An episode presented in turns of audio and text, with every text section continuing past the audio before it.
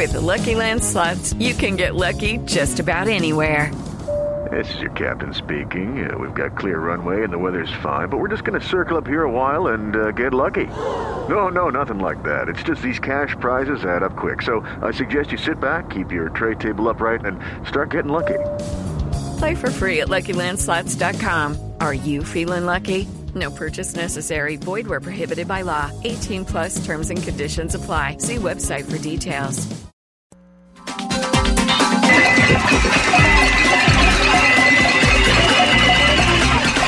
Ocho, diez. Así suena a esta hora Bogotá.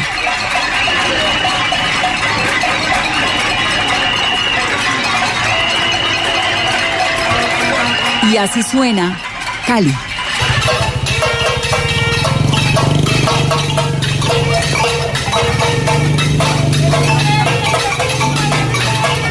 Esto es el centro de Bogotá inicialmente y esto que escuchan en este momento es el centro de Cali. Juan Carlos Ruiz, que es nuestro analista invitado a la mesa, ¿qué significa un cacerolazo, Juan Carlos?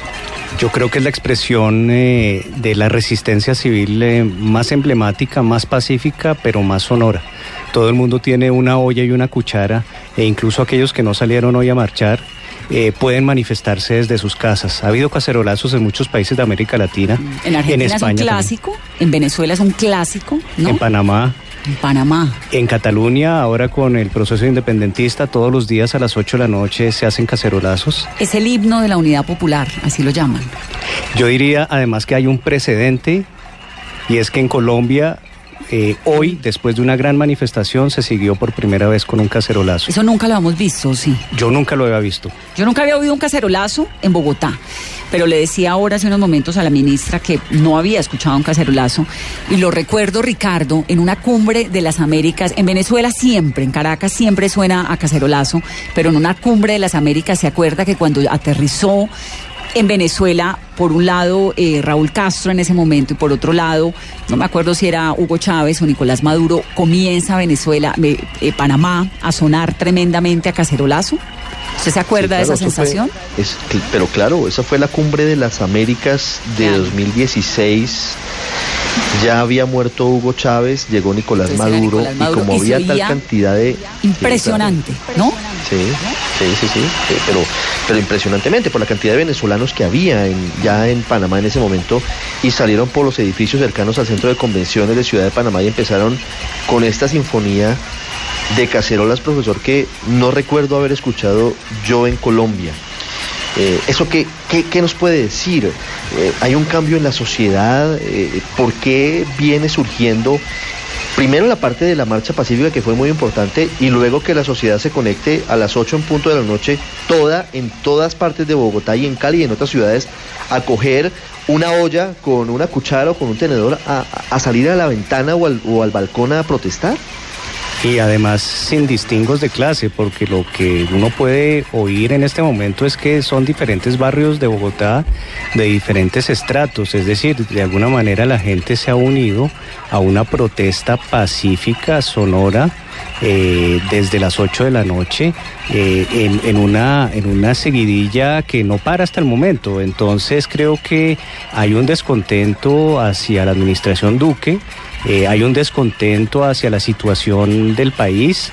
Y yo hablaría también de ese descontento de los invisibles, de los olvidados, aquellos que no se escucha para tomar decisiones y que hoy se están haciendo sentir. ¿De dónde sale el, el cacerolazo? ¿Cuál es el antecedente del cacerolazo? ¿Usted cuál es el recuerdo más inmediato que tiene?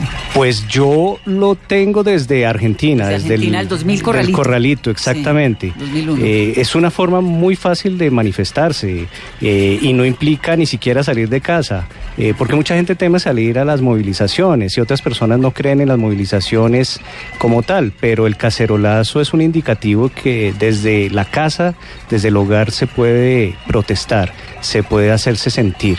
Como lo dije hace un momento, a mí me parece que eh, todos los excluidos de las decisiones se están haciendo sentir en este momento. Yo hablaría un poco de los olvidados, o como dice la canción del grupo Los Prisioneros. Eh, el baile de los que sobran y los que están sobrando y los que se sentían por fuera del baile hoy en día se están metiendo a él. Profe, y es que los primeros cacerolazos se fueron dando en Chile en la época de la burguesía. La burguesía fue la que empezó con el cacerolazo cuando mostraron su hastío en esas protestas frente al gobierno de, Allende, de Salvador Allende. Sí, recordemos que Allende tenía apenas un 30% de favorabilidad, era el primer presidente marxista elegido democráticamente, pero con unos niveles muy bajos del electorado. El 70% de los chilenos eh, habían votado hacia la derecha, entonces los chilenos estaban siendo gobernados por unas fuerzas de izquierdas que no eran las de ellos. En este momento me parece que la administración Duque está lidiando con un fenómeno inédito, en Colombia. Mm. Bueno, ya vamos a seguir hablando, profesor, de la protesta, de la manifestación, de todo lo que ha ocurrido hoy. Hay noticia de última hora en Facatativá, Héctor Rojas está allá, nos dicen que hay vándalos presentes en la alcaldía y además hay toque de queda ya en Facatativá, Héctor.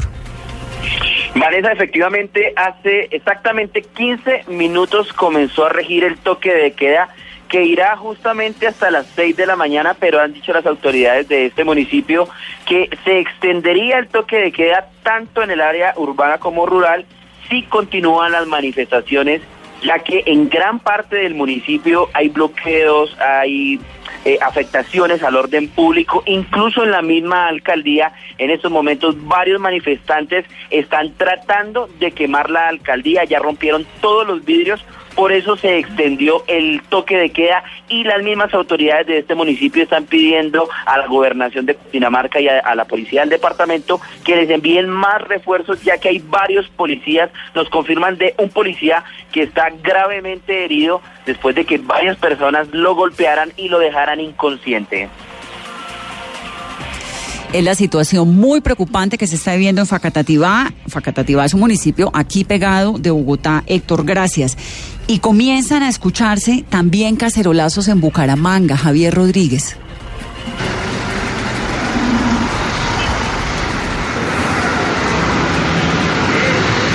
Javier, ¿me oye?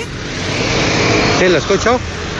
Le estaba preguntando que se escuchan ya cacerolazos. Hola, Javier. Hola, Vanessa. ¿Qué más? Vanessa, es que estábamos acá en la autopista entre Bucaramanga y Florida Blanca porque está totalmente cerrada. El transporte masivo está bloqueado desde hace más de dos horas.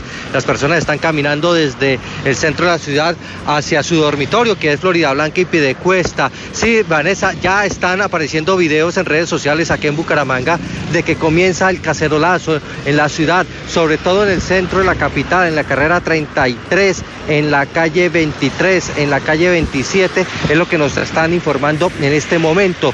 También Vanessa, en el centro de Bucaramanga, en la calle 36, se presenta saqueos en este momento a almacenes de electrodomésticos de ese sector de la capital santanderiana. También nos están reportando que hay fuertes disturbios en este momento en Barranca Bermeja que es una de las zonas eh, petroleras más importantes eh, del país. Precisamente la gente le tocó acá en Bucaramanga, Vanessa, venirse caminando. Bienvenida a Blue Radio, ¿qué tal? Les tocó caminar para buscar a dónde llegar, ¿no?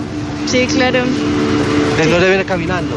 Eh, subí de mm, la plaza Luis Carlos Galán, donde se reunió todo el mundo, subí a la 27, luego subí a la 33, pero vengo desde la UIS desde la UIS caminando porque el transporte masivo Vanessa no está funcionando en este momento en Bucaramanga, todas las rutas totalmente canceladas, algunas vías cerradas y lo que le acabamos de decir, comenzó el cacerolazo aquí en Bucaramanga, sobre todo en el sector centro de la capital santanderiana, en los edificios altos de esta ciudad, Vanessa.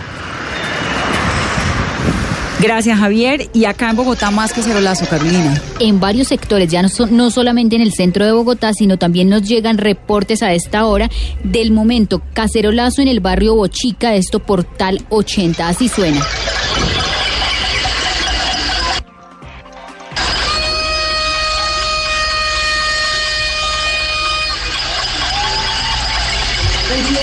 Rodríguez está en otra zona de Bogotá.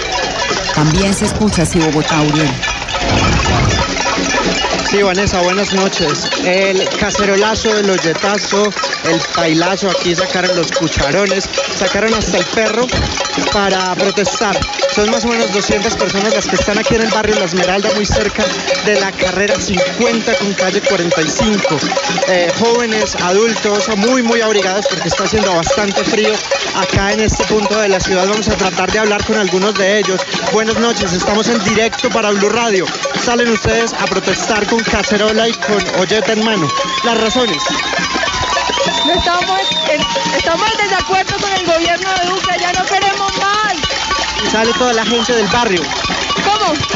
Sale toda la gente del barrio. Sí, todos estamos descontentos, ya no más, no más Duque, no más Uribe. Bien, es lo que suena Vanessa hora en el barrio de Uriel, la Esmeralda, pregúnteles, aquí. pregúnteles dónde aprendieron a- al cacerolazo. ¿Dónde sacan la idea de hacer Señora, cacerolazo? no, no le estoy escuchando muy bien. ¿Me repite, por favor? Sí, que por favor le pregunte a la señora que está entrevistando de dónde saca esta idea del cacerolazo. Si fue que lo escuchó ahora o de dónde salió. Listo, ya de inmediato ya le pregunto. Lo perdimos a Uriel. Lo perdimos, pero siguen llegando Todo reportes. Bogotá están escuchándose cacerolazos en este momento. Cacerolazo a esta hora Vanessa, que nos aquí- llegan a través de redes sociales, Ricardo, desde el sector de Cedritos. Sí, Eduardo Hernández ya nos va a entregar un reporte porque está ya juicioso, pero aquí en la 127 con séptima, le insisto, ya no solamente es cacerolazo, sino que le está metiendo bubucela. Entonces esto empezó de la nada, hay que decirlo. Esto empezó como un sonido lejano, muy, muy lejano, casi imperceptible, y paulatinamente se ha convertido en algo que no cesa. Ya llevan más de 15 minutos y no para. Incluso, como le digo, ya se han sumado incluso, ha sumado incluso bubucelas y otro tipo de, de pitos. Ahí está Uriel nuevamente. Acaba de llegar un carro del SMAT. ¿A detener a los cacerolazos? ¿Les más para qué? El ESMAD no puede hacer nada contra el cacerolazo. Ese es, entre otras, el elemento Sí, del cacerolazo. correcto. Que nadie lo puede frenar porque usted lo hace encerrado en el baño de su protesta casa. pacífica. Vanessa, está aquí justamente un carro del SMAT, está un carro del SMAT aquí en este lugar del parque del barrio La Esmeralda y están rechazándolo enfrente a los costados con el con los, la cacerola y con la olleta. Le preguntamos a otra persona, buenas noches, estamos en directo ¿Van a para Blue Radio, está este carro del SMAT, ¿qué saben ustedes? No, la verdad no sabemos. De un momento a otro llegó acá, lo vimos desde las esquinas. Yo no sé si habrá sido porque se formó acá, pues, o sea, mucha gente como tal y todos residentes como tal del barrio Raval Núñez. Pero la verdad no sé por qué habrá llegado. Bien, es lo que nos dicen las personas aquí en este punto de Bogotá, Vanessa, Ricardo. En Pasto, vamos con Miguel López, que también hay movimiento en Pasto, pero no hay cacerolazo todavía reportado. Miguel, ¿o sí?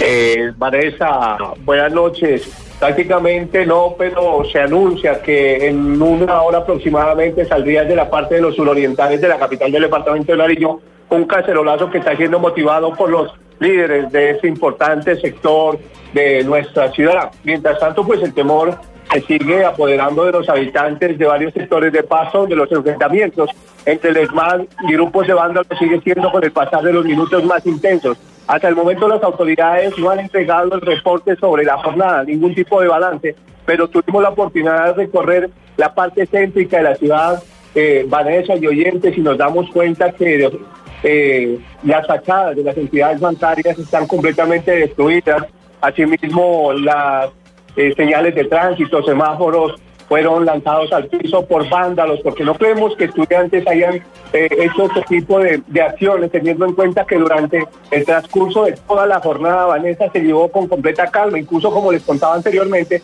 se desarrolló un eh, concierto de La Paz. Posteriormente ingresaron a la Plaza de Nariño vándalos con papas y fue lo que atemorizó a la gente y prácticamente pues la policía ha resultado insuficiente para controlar esta acción vandálica, Vanessa. Eso es lo que está ocurriendo en Pasto. Cristina Monsalve está en Medellín. Cristina.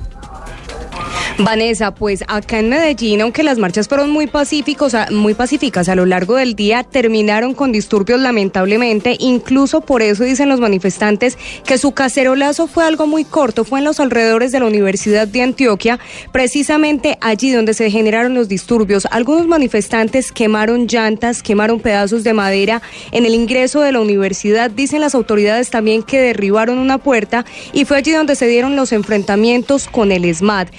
Denuncian que hay varias personas lesionadas que fueron trasladadas hacia Policlínica, pero todavía no dan una cifra oficial. Escuchemos precisamente lo que dicen algunos de los manifestantes de qué fue lo que pasó con el SMAT. Pues bueno, nosotros estábamos sentados en el sector de Bantú, ya la, la, marcha había terminado y empezamos a sentir los estruendos. Cuando salimos del sector era que al final del puente de Barranquilla eh, estaba el enfrentamiento, habían barricadas, el ESMAD estaba atacando desde el lado pues, del puente, del lado occidental. Desde el puesto de mando unificado, Vanessa, dieron un reporte al finalizar la tarde. Dicen que en la Universidad de Antioquia de nuevo vándalos, atacaron las entradas, ingresaron a la universidad e intentaron hacer saqueos como los del día de ayer, en los que se robaron más de 400 millones de pesos. El alcalde Federico Gutiérrez dice que es un contraste bastante grande, que en la marcha participaron más de 30 mil personas de manera muy pacífica por toda la ciudad, pero que de nuevo, lamentablemente, la Universidad de Antioquia es el escenario de estos disturbios de esos enfrentamientos. Tumbaron a las puertas de acceso. Luego se evidencia también a través de los videos cómo algunas personas dentro de la universidad también persiguen a unas pocas personas que al parecer se encontraban hurtando dentro de la universidad a esta hora, Vanessa, se siguen escuchando detonaciones en cercanías a la Universidad de Antioquia. Se dirigen algunas ambulancias hacia allí porque siguen denunciando que hay personas heridas. Se espera entonces un completo reporte de las autoridades. Por el momento, las directivas de la universidad dicen que de manera preventiva, mañana viernes van a estar cerradas las instalaciones y siguen suspendidas todas las actividades todas las actividades suspendidas mañana en Medellín. Recordemos, no hay colegios en Cali. El alcalde espera que durante eh, la jornada, el transcurso del día se pueda recuperar el transporte público. No hay transporte público en este momento en el sur de Bogotá. Transmilenio está cerrada, las estaciones de Transmilenio en el sur de Bogotá. ¿Qué dijo el alcalde Enrique Peñalosa que habló hace unos momentos, Kenneth? Que presentan una complejidad de acuerdo a las lesiones que sufrieron en defensa de las instalaciones del ICT. Hay que tener claro que a medida preventiva la policía tomó la salvaguarda de unos bienes públicos y otros privados, como corresponde, algunos hasta de valor cultural para toda la nación. Estos policías en aras de, de esa tarea fueron agredidos, como en el caso del ICT. Hola, muy buenas noches. Pues en este momento habla el alcalde mayor de Bogotá y precisamente ha hablado de lo que ha pasado el día de hoy aquí en la ciudad de Bogotá. Ha mencionado básicamente que pues debido a los disturbios el día de hoy no se va a tomar en ningún momento el, lo que es el toque de queda que pronto se estuvo hablando, y ha dicho que no. Habla en este momento el general eh, Uber Pinilla, sí, Vanessa. Ese no es el alcalde Enrique Peñalosa, ese es el comandante de la Policía Metropolitana de Bogotá. Sí, señor, sí, le, le estaba comentando, estaba, eh, hablaba en este momento el, el general Uber Pinilla, le estábamos preguntando precisamente de un incidente que estaba presentando en el sector de ICETEX. Eh, nos ha dicho, nos ha manifestado que se, eh, debido a lo que presentó en las últimas horas, cuatro policías resultaron heridos. Kenneth Él dice que hay dos de gravedad en este instante. Sí, Ricardo, lo escucho. Kenneth y Vanessa, perdónenme, pero la gran noticia a esta hora, Vanessa, y oyentes en Bogotá, es que Transmilenio deja de funcionar. Ya guardaron toda la flota. Vuelve mañana a las 4 de la mañana, pero si usted a esta hora nos escucha y está esperando que Transmilenio lo lleve para su casa, no siga esperando porque no hay Transmilenio. Ya guardaron toda la flota. ¿Qué me Vanessa? Sí, muy grave porque estábamos con el anuncio del sur de Bogotá, que era hasta el momento lo que estaba incomunicado, que era el sur de Bogotá, pero ya todo Bogotá con Transmilenio guardado, pues es otro panorama, ¿no? Kenneth, ¿qué dijo el alcalde? Sí, sí, estaba hablando, le estábamos preguntando en este instante sobre el tema de Transmilenio. Él dice que hay operaciones normal, que el día de mañana va a funcionar con normalidad. Lo que ha dicho sobre el tema de las empresas como Etit, una de las que he dicho que ha suspendido la operación corresponde es porque no tiene lo suficiente eh, pasajeros, o sea, no hay pasajeros en ese momento que tenga que llevar o transportar hacia alguna zona a las que usualmente tiene que prestar el servicio. Era lo que nos, nos estaba comentando en ese instante, Vanessa. Entonces, explíquenos lo de Transmilenio. ¿Está funcionando Transmilenio o no? En el sur Sí, no. dice, en este momento dice que el Transmilenio va a funcionar normalmente, que hasta donde pueda, porque pues hay algunos sectores en los que todavía es un poco compleja la, la situación, pero que debido a eso pues eh, tendría que levantarse o nos dejarían de funcionar los buses hacia algunas rutas porque no, no tendría las suficientes garantías. Sobre el tema del SITP que correspondía a los buses del ETIP, dice él, eh, tuvimos que suspenderlos porque pues no tienen pasajeros porque eh, no hay las suficientes garantías en algunas zonas de, de la ciudad para llegar. Entonces, reconfirmemos, el sur de Bogotá no tiene transporte público. Transmilenio está funcionando y dice la alcaldía que seguirá funcionando en la medida de lo posible, que lo que no está funcionando es el sistema de los alimentadores del SITP, porque no hay garantías de movilidad. 829, vamos a hacer otra pausa rápidamente. Carlos Fernando Galán, ex candidato a la alcaldía de Bogotá, eso nos dijo más temprano. Rechazo los actos de violencia y vandálicos que han ocurrido en la Plaza de Bolívar, en otros puntos de Bogotá y en Cali. Apoyamos a las autoridades para que identifiquen, capturen y sancionen a los responsables de estos actos. Ahora bien, esos actos no pueden por ningún motivo llevar a que se ignore una expresión contundente de inconformismo, pacífica en su inmensa mayoría, que se demostró hoy por parte de los colombianos. Creo que millones que salieron a caminar manifestando su inconformismo con lo que está pasando en Colombia. El gobierno tiene que escuchar esa voz de los colombianos, tomar decisiones. Hay que garantizar que el proceso de paz se lleva a buen puerto. Hay que proteger a los líderes sociales. Hay que luchar de manera más efectiva contra eh, bandas que están afectando a muchas zonas de Colombia. Yo creo que eh, la expresión de hoy fue contundente, no había visto en las calles hace muchos años a tantos colombianos y repito, lo hicieron en su inmensa mayoría de manera pacífica. Inclusive en la carrera séptima en algún momento vi como estudiantes sacaron de la marcha a algunos encapuchados que trataban de acercarse a la marcha y le dijeron no queremos encapuchados, no queremos violencia. Eso fue la inmensa mayoría de la marcha y el gobierno tiene que reconocerlo.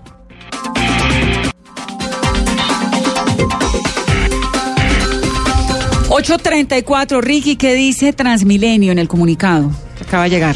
Pues eh, parecía que había un cable cruzado entre el alcalde Enrique Peñalosa y la gerente de Transmilenio, María Consuelo Araujo, porque el alcalde no tenía todavía claro qué estaba pasando. El comunicado oficial de Transmilenio y ya el alcalde Peñalosa están confirmando, y lo leo para los oyentes, por no contar con las condiciones de seguridad e infraestructura habilitada de estaciones a la hora, esto fue a las 8 y 5, Transmilenio hace el cierre de la operación troncal y del cable del sistema. Quiere decir, no están funcionando ya los buses rojos ni Transmicable en el sur O sea, de no Bogotá. está funcionando Transmilenio. No, no está funcionando ¿Ninguno? Transmilenio. ¿En ninguna parte? Ninguno de los, ojo, de los rojos, Vane. Es decir, de- los rojos Sí, no sí, sí. funcionan. No el SITP. Los azules, sí. Los azules, sí, en algunas zonas. Entonces la cosa es al rojos, revés de lo que no. habíamos dicho. Sí. Así es. Entonces no Los hay Transmilenio. No funcionan, no hay Transmilenio. El, el principal sistema de transporte de Bogotá cerró por falta de condiciones de seguridad. Y solamente está funcionando el sistema zonal, que son los buses del SITP, los azules, en las zonas en las que puedan funcionar.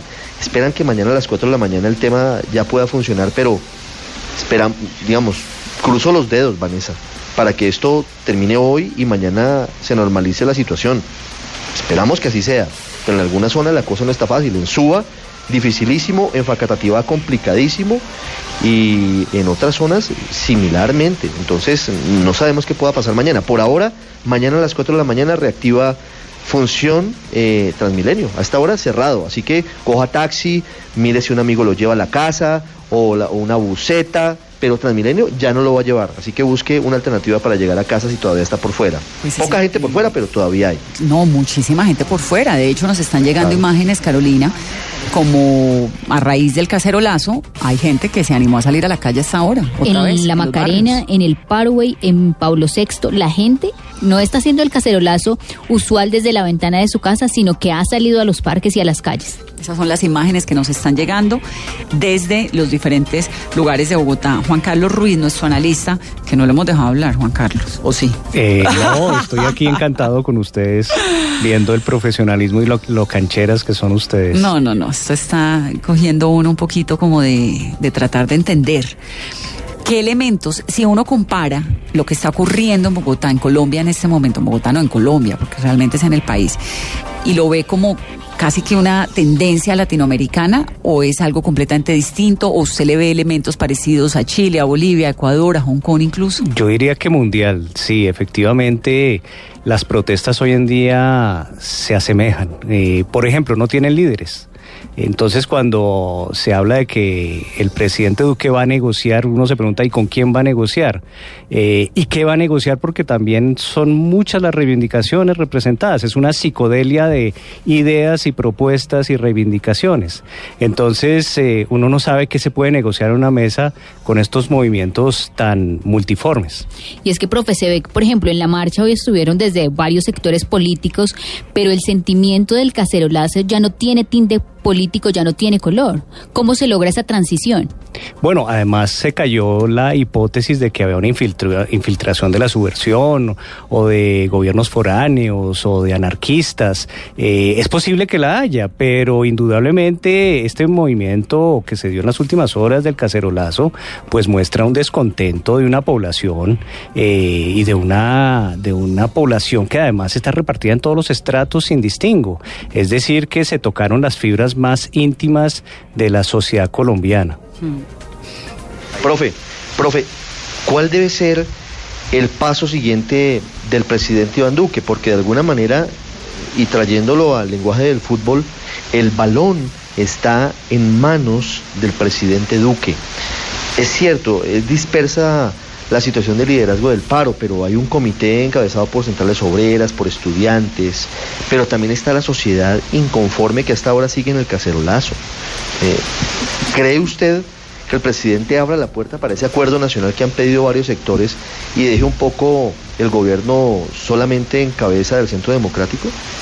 Yo creo que de alguna manera el presidente Duque hasta el momento ha actuado como un estadista. Eh, yo sé que los sectores eh, más eh, opositores y, y, los detractores del presidente Duque no estarán de acuerdo conmigo, pero uno sí le ve cierta mesura, es una persona sopesada, que no piensa en caliente, que toma decisiones eh, más elaboradas. Hasta el momento él ha actuado como debería haber actuado cualquier presidente. Eh, ya lo que venga, sobre todo después de este cacerolazo, ya determinará si él pasa a la historia como un presidente fracasado o como un presidente que logró solventar esta logró crisis. entender lo que está ocurriendo, porque además acaba de decir usted, Juan Carlos, algo muy significativo y es que esto no es de un grupo así de pequeño.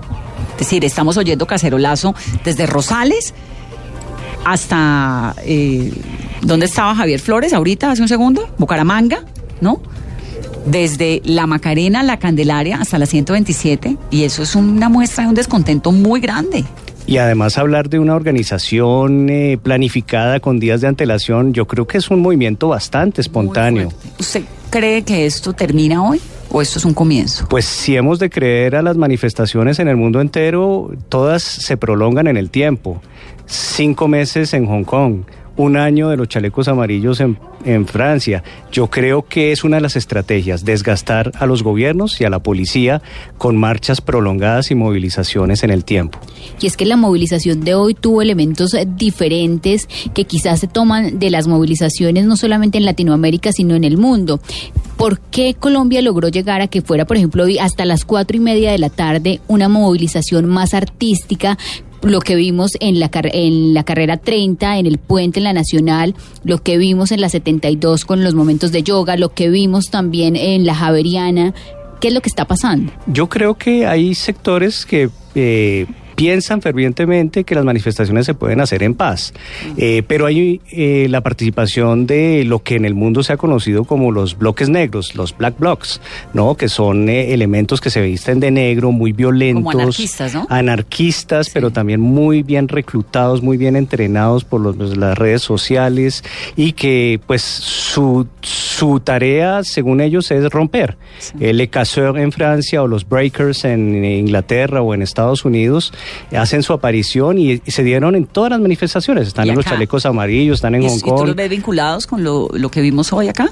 Pues yo creo que a ellos se les vinculan también jóvenes que no tienen mucho que hacer de sus vidas, que en un mundo que no tiene oportunidades para ellos, los, los famosos ni-ni.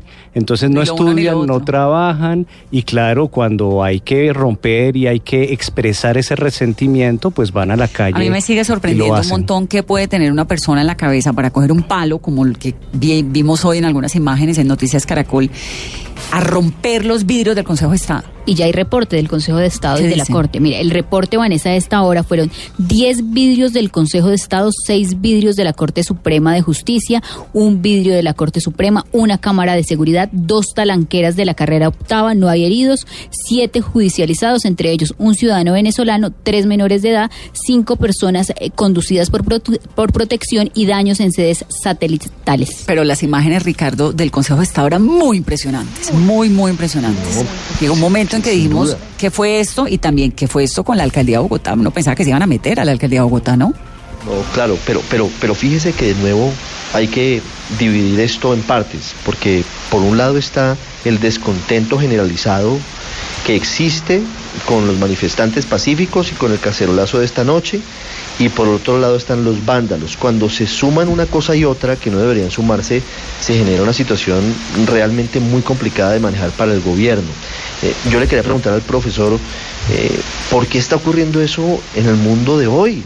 Haciendo la suma, ustedes lo decían, mire, Hong Kong, París, Barcelona, Beirut, Chile, Ecuador, Bolivia, muy larguísimo. Bueno, Haití, ¿qué está pasando en la sociedad moderna? La democracia está en un eh, punto nodal en el que ¿Qué puede pasar realmente esto? ¿Hacia dónde va? Porque no es solamente Colombia, aquí hay problemas, claro, y, hay inconformismo, pero es global el profesor o no. Sí, yo creo que son marchas que expresan eh, el descontento de una parte de la población que es convidada de piedra, que no la llaman para decidir, ni la convocan, ni le consultan y generalmente esta parte de la sociedad muy importante siente que les están quitando para darles a los más privilegiados. Y como no son escuchados porque los partidos políticos eh, están completamente desconectados, pues optan por estos medios de movilización, a veces pacíficos, pero en general se convierten en eh, movilizaciones muy, muy violentas. Y estas movilizaciones han hecho caer presidentes. Eh, no sé si eso es lo que va a pasar aquí en Colombia. ¿Hasta dónde llegan las manifestaciones? ¿Qué es lo que buscan en este caso? Pues eh, muchas veces las reivindicaciones son tan disímiles y tan diferentes que eh, los mismos manifestantes no saben por qué marchan. Eh, veamos lo que hacen los estudiantes. Un día marchan por la renuncia del eh, rector de la universidad. distrital. Pero los estudiantes han sido juiciosos, llevan mucho tiempo los jueves marchando, Sí. marchando, pidiendo la plata de la educación contra la distrital, han sido muy meticulosos y uno más o menos entiende qué es lo que quieren. Y de hecho creo que hoy, Ricardo, una imagen que fue muy llamativa fue ver a los estudiantes protegiendo eh, la Casa de la Moneda, que fue el- en una imagen como protegiéndola y también limpiando las estaciones y algunos lugares donde los vándalos habían hecho sus desmanes, ¿no? Hay unas imágenes muy interesantes de la jornada, desde cómo espantaron a los encapuchados de la Universidad de Antioquia, pasando por aquellos que trataban de limpiar la Plaza de Bolívar y las estaciones de Transmilenio, aquellos que gritaban a los vándalos que no cometieran sus excesos. De alguna manera hay una parte positiva. Yo diría que la otra parte positiva es que hasta el momento, hasta donde se sabe, no ha habido muertos. Eh, Eso está, sí, de acuerdo. Y, y- y hemos visto desmanes, pero, pero, pero relativamente, si uno lo compara con otros episodios del mundo, pues lo de hoy. Juan Carlos, déjeme un segundo, porque Andrés Villamizar es el secretario de Seguridad de Cali. Andrés, secretario, buenas noches. Buenas noches, Vanessa, y un cordial saludo a los oyentes de Blue Radio. Nos llegan un montón de mensajes por todo lado, del sur de la ciudad, de Cali sobre todo. Nos dicen que están tomándose eh, condominios. ¿Qué es lo que está ocurriendo? ¿Qué tan controlada está Cali? Bueno, eh, es muy importante ser muy sincero, muy claro y muy preciso en las informaciones. Primero, sí ha habido eh, obviamente graves problemas de orden público en Cali hoy, todos lo sabemos, por eso decretamos el toque de queda. Y sí es cierto que hubo algunos problemas y algunos incidentes en algunas unidades residenciales de eh, Valle de Lili, de Caney. En este momento la situación en Valle de Lili y Caney está completamente controlada por el ejército y por la policía. Eh, lo que pasa y lo que ocurre también, Vanessa, es que de cada 10 reportes que estamos recibiendo, y estamos recibiendo igual que ustedes centenares, por lo menos el 70% resultan ser falsas alarmas.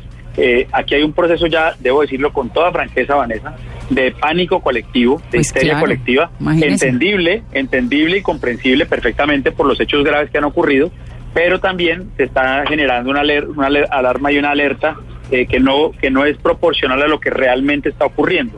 Y una cosa muy grave, Vanessa, los ciudadanos eh, están reportándonos que están tomando la decisión de armarse de palos, de piedras e incluso de armas de fuego para supuestamente defenderse de los ataques que vienen en camino, que repito, en muchos casos resultan ser rumores y, y- y falsas alarmas. Entonces lo Pero que se sí puede hay- es una tragedia. Pero sí hay presencia de vándalos en algunos lugares del sur de Cali. ¿Están entrando a residencias y a condominios? Mira, sí, sí ha ocurrido. Por eso, pero entonces, ¿cómo va a ser un no asunto de pánico colectivo si es que se están metiendo unos tipos a unas casas en Cali? ¿No es así? Por, te estoy explicando. Estoy hablando de un proceso de pánico colectivo porque la gran mayoría de las alarmas y de los reportes que recibimos, cuando llegamos a verificarlos, no son ciertos, no han ocurrido todavía, sino que son rumores de que ahí también va a ocurrir lo que en otras partes efectivamente ocurrió.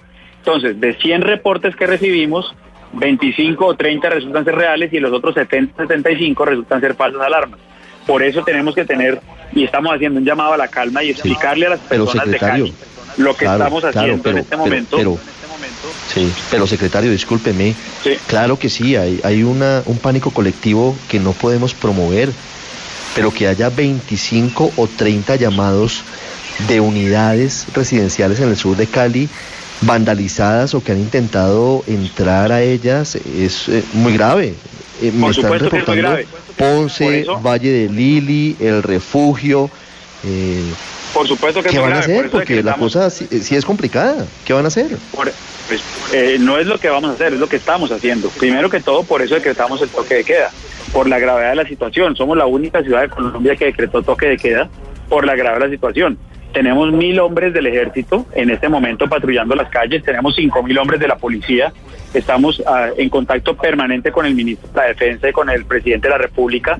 Vienen más personal en camino, vienen más pie de fuerza en camino y estábamos absolutamente seguros y ya nos ha dado tranquilidad y seguridad la policía y el ejército que van a retomar el control de la situación eh, en el transcurso de la noche con la ayuda, por supuesto, del toque de queda, que es una medida administrativa que le facilita el trabajo a la fuerza pública, y estamos tomándonos esto con toda la seriedad del caso, pero estamos haciendo un llamado a la ciudadanía a que confíen en su ejército y en sus policías, que va a retomar el control, que no se tomen la justicia por sus propias manos, que eso empeora la situación, y que acaten el toque de queda, porque estamos llegando a muchas partes y lo que encontramos es a ciudadanos, eh, a los habitantes de los conjuntos residenciales, con palos y piedras afuera, esperando supuestamente para defenderse. Entonces lo que les decimos es, tienen que ingresar a sus casas, tienen que estar tranquilos y confiados que el ejército y la policía va a garantizar la seguridad y la integridad de los Pero colegios. la imagen que nos está escribiendo, doctor Villamizar, es de pánico.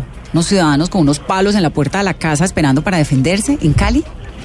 Así es, precisamente eso es lo que quiero que quede muy claro a través de los micrófonos de Blue Radio y los demás medios de comunicación que con los que eh, hemos podido hablar, es que eh, haya un llamado a la calma, porque obviamente la situación es delicada y es crítica y por eso estamos tomando las medidas que estamos tomando, pero la gente no la puede empeorar con ese tipo de actuaciones. Tiene que, los ciudadanos de bien, que son la gran mayoría, por supuesto, tienen que entender que hay un toque de queda, que hay una prohibición al porte de armas y que tienen que estar en sus casas y esperar con paciencia la actuación de la policía y del ejército que se está desplegando en toda la ciudad.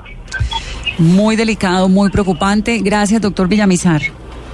Bueno, gracias a ti, Vanessa, y a los oyentes de Blue Radio por la atención. Es Andrés Villamizar, el secretario de Seguridad de Cali. Cali está en toque de queda, profe, en esto. Sí, yo recuerdo toques de queda en Colombia, pero digamos que el último, último fue en el año 77 durante el famoso paro cívico del 14 de septiembre que dejó entre una veintena de muertos y unos 100 muertos, no se sabe hoy en día. Y el alcalde Gaitán Maecha decretó el toque de queda en ese momento. Y quizás el toque de queda para toda Colombia, el que decretó de alguna manera Carlos Llera Restrepo en las elecciones de 1970. Eh, es inusual para grandes ciudades tener toques de queda. Es que cuando le dicen a uno toque de queda, uno se imagina de nuevo Kabul. Pues y, queda uno. y el miedo, ¿no? el Recuerden miedo. ustedes Es que es- cuando. Las imágenes que ya las van a ver en Noticias Caracol, están en Noticias Caracol ahora, las podemos poner en nuestras redes, son de militares caminando a esta hora de noche, las estoy viendo por el chat de periodistas de noticias, caminando por el sur de Cali y la gente afuera, pues como, película de terror, con el palo en la mano. Yo recuerdo que cuando asesinan a Luis Carlos Galán, la gente entra en pánico porque se esparce el rumor de que va a haber un toque de queda. Eh, y los toques de queda en, eh, en el pasado eran con soldados disparando. Esperemos que eso no suceda en esta época y simplemente los llevan a una estación de policía. Dios quiera que sea así. Seguramente me nuestras fuerzas militares algo, son, Vanessa. son bastante profesionales, Ricardo. Sí, y además nos da noticia el, el secretario Andrés Villamizar porque son, nos dice mil soldados patrullando al sur de Cali. Es decir, Ah, Sí, es, es- es bastante, bastante de pie de fuerza, más 500 policías.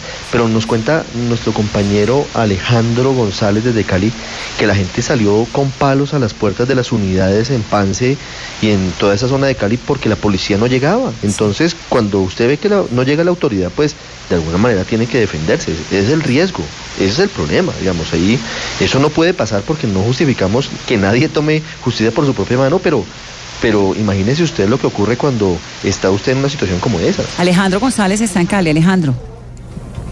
Sí, Vanessa, es que de pánico están viviendo habitantes de acá del sur de la ciudad porque grupos encapuchados estaban tratando de ingresar a varias unidades residenciales a hacer saqueos. Los residentes de esta zona salieron pero a defenderse con palos, con piedras de ver que las autoridades no hacían presencia de manera rápida en, en este sector. Eh, en este sector se están escuchando disparos, alarmas, hay mucha tensión en el, en el sector de la ciudad y así lo relata también Rocío Ruiz, que es la presidenta de la Junta de Acción Comunal de Valle de Lili. Son encapuchados, vienen más de 30 personas en banda y fuera de eso vienen con palos, con garrotes, piedras y, y algunos armados. Tenemos un problema grave que es en el puente de la carrera 80 con calle 48, por donde es la unión pues del oriente con el sur de Cali. Han venido muchos encapuchados a, a robar los establecimientos de comercio, se están metiendo a las casas. En el Caney han robado una unidad residencial y aquí eh, se están entrando a más de cinco unidades residenciales y, y están repeliendo pues el, el ataque. Los mismos residentes están uniendo con palos para pues que no suceda más, más cosas. Por eh, ejército ya está haciendo presencia en este sector de Valle del Lili, pero hay otros sectores un poco más al sur como Bochalema y sectores eh, cercanos de, de la Guadalupe también acá en la ciudad de Cali, donde sigue pasando esta situación y hay pánico colectivo en toda la capital del Valle por esta situación. Eso es lo que está ocurriendo, Cali. Son las 8.54. Vamos a dejarlos con algunas de las reflexiones de la jornada de hoy. Quiero despedir y agradecer a Juan Carlos Ruiz por estar con nosotros. Gracias, Juan Carlos. Muchas gracias por la invitación.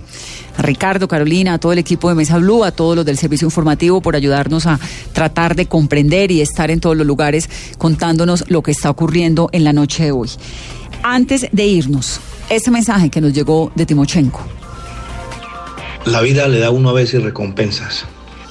Y el haber tenido la oportunidad de participar en la jornada de hoy en la ciudad de Medellín es una de esas recompensas que jamás, jamás olvidaré y que creo que voy a durar varios días procesando todo lo que viví en esa gran jornada.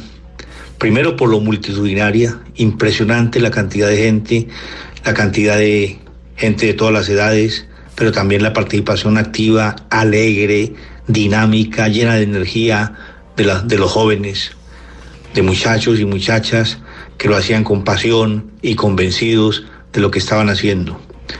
Y realmente yo tenía mis temores, pues por lo que representa Medellín y, y- y tenía que temor que de pronto se presentara para alguna provocación y realmente fueron siete horas donde en todo momento fueron abrazos, abrazos, muchos de ellos con lágrimas de agradecimiento, fotografías, entrevistas, de apretones de mano y siempre la palabra gracias por lo que hizo, se lo agradecemos y no vaya a desfallecer.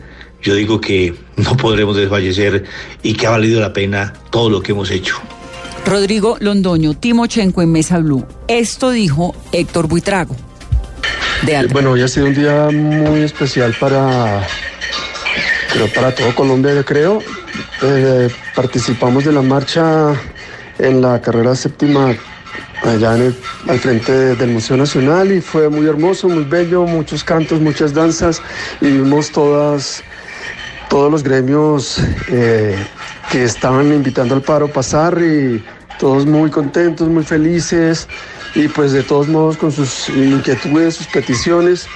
Eh, nosotros pues nos vinimos temprano, después de eso eh, pues vimos el tema de los vándalos, de los disturbios, que desafortunadamente pues son un porcentaje muy pequeño, eh, que como en todos los ámbitos de la vida, eh, hemos visto partidos de fútbol, conciertos, siempre hay personas que pues que están ahí como haciendo el mal ambiente. Eh, pero ahora que estoy aquí grabando este mensaje en medio de un cacerolazo que no pensé que, que llegara a todos los barrios de Bogotá, pues también se siente que algo está cambiando y que a partir de hoy algo es diferente en Colombia. Héctor Buitrago, algo es diferente en Colombia, dice. Y el profesor Antanas Mocus. Buenas noches.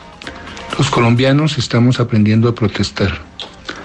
Hoy hubo una jornada donde se combinó la protesta pacífica con unas formas de protesta que no son aceptables en la sociedad democrática. La democracia tiene que ver mucho con la capacidad de la gente de regular, de ponerle límites a lo que hace en, en su comportamiento público. Es muy, muy importante no excederse, es muy importante no volver el vandalismo una especie de deporte irracional donde la gente destruye bienes públicos. Es muy importante no volver esto una especie de repetición que puede resultar muy, muy costosa. El vandalismo desata fuerzas eh, que de algún modo la, la sociedad usualmente no, no moviliza y eso hace que el vandalismo sea peligroso.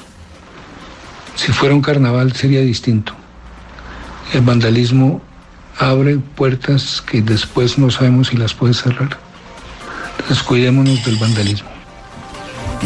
El profesor Antanas Mocus con su reflexión. Y ya nos vamos, Ricardo, pero lo dejo con este sonido.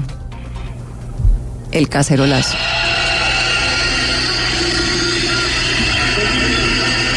Yo- Cacerolazo yo que se está oyendo por todo Bogotá. Es muy Sí. impresionante, ¿no? Todo lo que... Sí, total. Eh, Vanessa, eh, yo creo, yo creo que, que ese es el mensaje más importante al final de, de esta jornada de paro, porque es eh, un mensaje civil, cívico, es un mensaje tranquilo, sin distinciones de zonas, de estratos, de ningún tipo.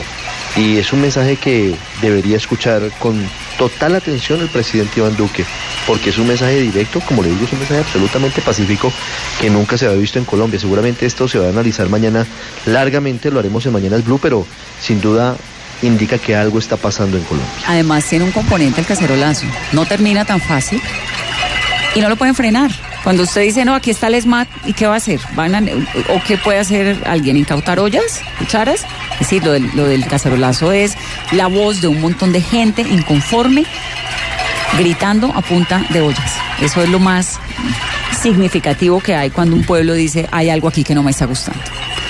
Bueno, pues son las nueve en punto. Que tengan una muy buena noche. Gracias por escucharnos. Mañana, mañana es Blue. Ricardo va a acostarse a dormir ahora un ratico y se levanta a las 3 de la mañana. ¿O qué, Ricardo? A seguir. Muchas gracias. de la mañana. Sí, Chao. señor. Chao.